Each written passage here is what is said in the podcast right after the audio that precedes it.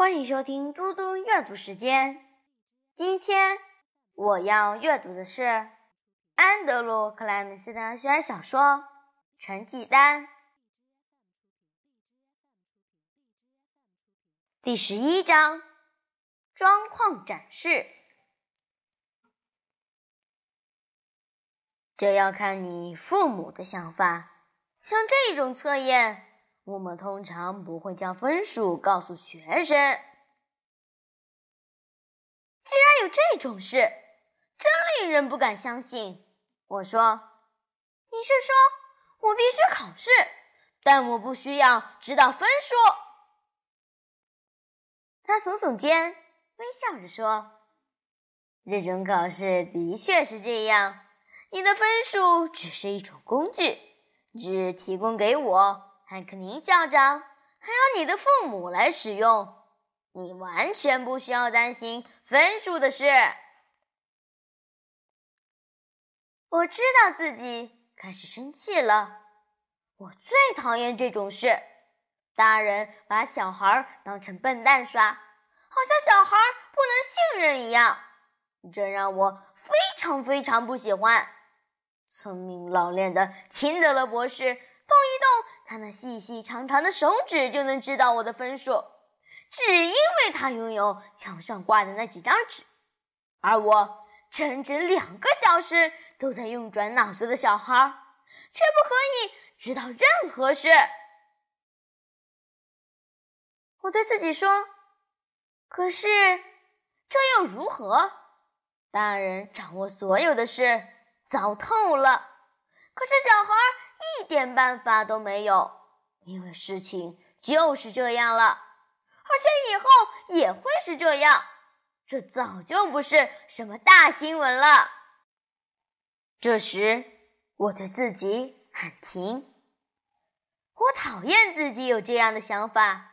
这种态度还有一个专有名词，叫做“犬儒”。这个词是从希腊文的“狗”这个字演变过来的。在古希腊时代，有一群失败者组成一个团体，叫做犬儒。犬儒们对任何事物或任何人都没有尊敬之心，他们就像狗一样，咬烂你最好的鞋子后，还对你摇着尾巴，或者在你面前把草坪搞得一团糟。犬儒不在意别人，他们不但想做什么就做什么。还认定别人也都是这样，可是我已经不让自己乱想了。我不要让自己变成犬儒，因为做犬儒太容易了。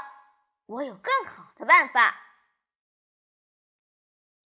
像秦德勒博士这样的人做不出什么好事，这是因为他们很刻薄，或是很犬儒。当他们忠于行动时，是因为他们真的相信那样做是对的。他认为像我这样的人不该知道智力测验的分数。或许他是对的。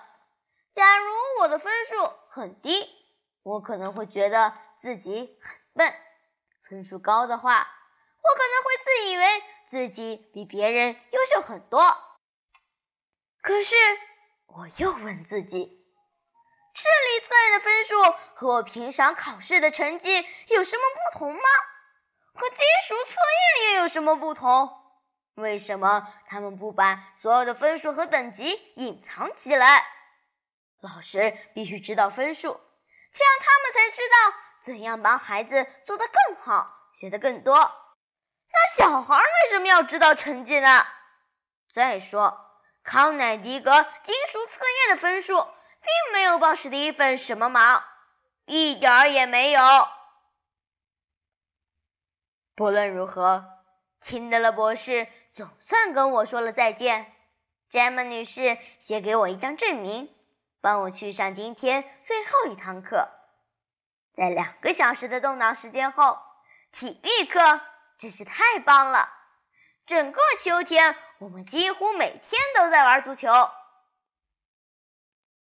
自从三岁起，我第一次在西班牙语频道上看到足球赛，我就迷上它了。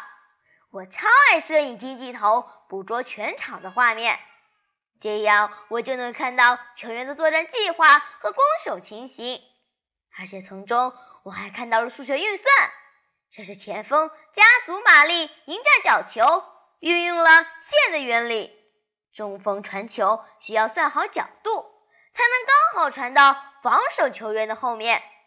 当球员阻挡进攻和拦截射门时，会再一次看到角度的运用，每个射门都是速度与轨迹的平衡。足球的每个动作都是数学和物理学。足球也是智力的运动，最棒的球员就是能掌握全场的人，所有球员的位置完全在他们脑中。真正的足球场不在别的地方，而是在脑中。射门得分，太棒了！从一年级开始，足球场是唯一能让我真正放松的地方。在球场上，我不必隐藏任何事，只要我愿意，我可以尽情展现聪明、创意、天分。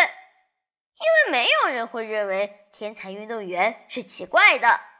不过，你如果是天才学生的话，事情就完全变了样。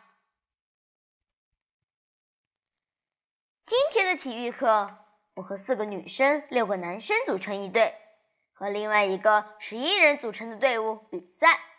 史蒂芬和我同一队，我们打了一场很棒、节奏快速的比赛。我们以四比三赢了这场球赛。这四分当中。有两分是我拿到的。最棒的并不是赢球本身，或是麦肯老师的赞美，也不是队友间开心的击掌。我并不曾想打败任何人，也不想证明我很厉害。对我来说，最棒的是比赛进行到三比三平手，而比赛时间剩下不到两分钟的时候。我的头发绑着马尾，我的手脚肺都加足马力。此时，我仿佛在球场上方几十米高的地方，冷静地俯视全场，所有错综复杂的思考、分析、规划都消失了。这时，想法与行动同步，我不必压抑或保留。当史蒂芬给我一个漂亮的传球时，我把球带到中间，运球穿越三名防守球员，起脚射门。纯粹的踢球，没有疑问，没有烦恼，没有墙壁，没有挂在墙上的框框，没有玻璃想要把我压平。这星期二下午的二十五分钟，我拥有完全的自由。谢谢大家，我们下次再见。